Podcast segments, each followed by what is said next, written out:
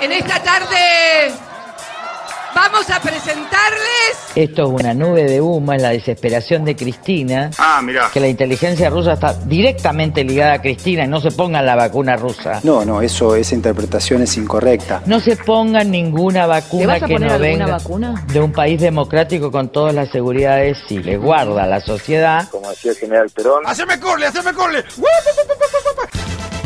Resumen de noticias. No, no sé, a mí me encanta ¿Eh? escucharlos hablar. 238 días y contando, amigues.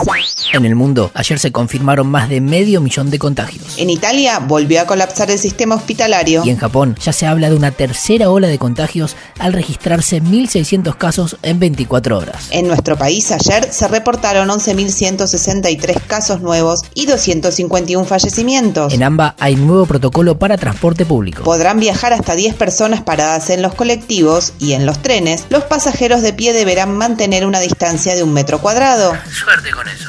Otras noticias. Sigue subiendo. El INDEC dio a conocer la inflación de octubre. Fue la más alta en lo que va del año, con un 3,8%. El acumulado anual se sitúa en 26,9%. Las mayores subas se registraron en alimentos frescos. tomate con 52,5 y la papa con 34,2. Y entre los elaborados, El salchichón aumentó 13,2%. también siguen subiendo. Según un informe del CESO, Los alquileres superaron la inflación, registrando un acumulado anual de 19,2% para un dos ambientes y alcanzando 37,2% en las unidades de dos dormitorios. el promedio de un alquiler de tres ambientes en Cava es de 41.818 pesos. Ayer habló Alberto. Mientras se mantiene aislado, realizó declaraciones radiales. Habló sobre el E IFE.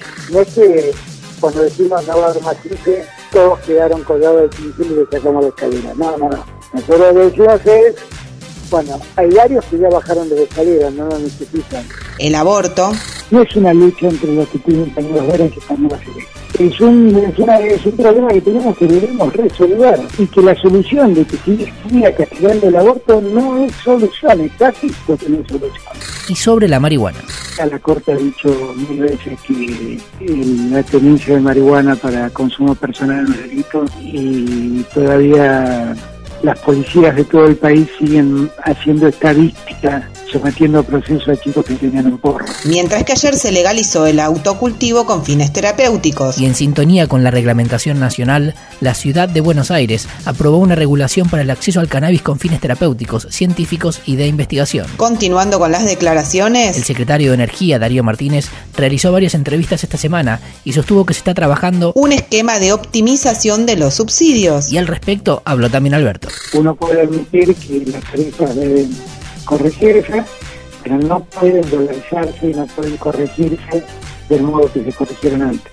La otra mesa de enlace. Tras la conformación de la mesa de ex militares y ex policías, que según informaron, Intenta amalgamar a la familia de uniformados. las organizaciones de derechos humanos manifestaron su preocupación y rechazo. Activan fondos para urbanizar los barrios. El ministro Arroyo ejecutará 11 millones de pesos generados por el impuesto país para crear lotes con servicios. Y hablando de viviendas, Aunque falta la jura, Ferraresi comenzó a trabajar al frente del Ministerio de Desarrollo Territorial y Hábitat. hoy mantuvo reuniones con su predecesora y con el jefe de gabinete.